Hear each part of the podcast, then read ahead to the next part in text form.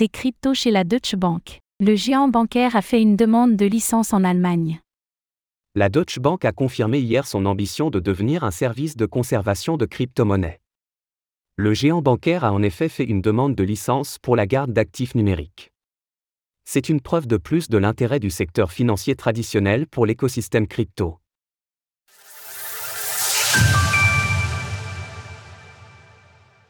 La Deutsche Bank confirme son lancement dans les cryptos.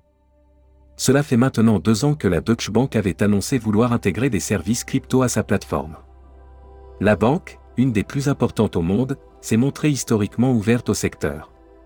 Sa plateforme de conservation de crypto-monnaies devrait sortir prochainement en Allemagne, si l'on en croit un enregistrement auprès de l'autorité fédérale de supervision financière, BAFA. La plus grande banque d'Allemagne, qui pèse 1300 milliards de dollars d'actifs sous gestion, a pris le temps d'élaborer sa plateforme, ce qui tend à montrer un engagement dans le temps. Elle s'est cependant pour l'instant montrée discrète en ce qui concerne sa communication.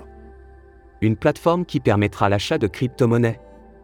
En 2021, la Deutsche Bank qualifiait ce projet de solution de stockage froid/chaud de calibre institutionnel, avec une protection similaire à une assurance.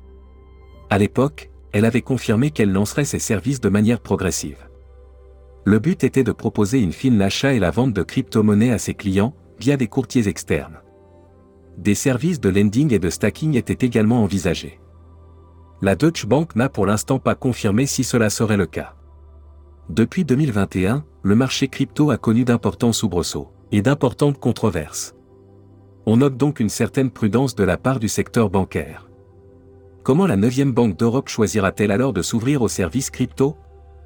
Cela reste à confirmer, mais cette demande de licence montre que l'intérêt du côté de la TradFi est que de nouveaux ponts entre le secteur bancaire et les crypto-monnaies continuent d'être construits.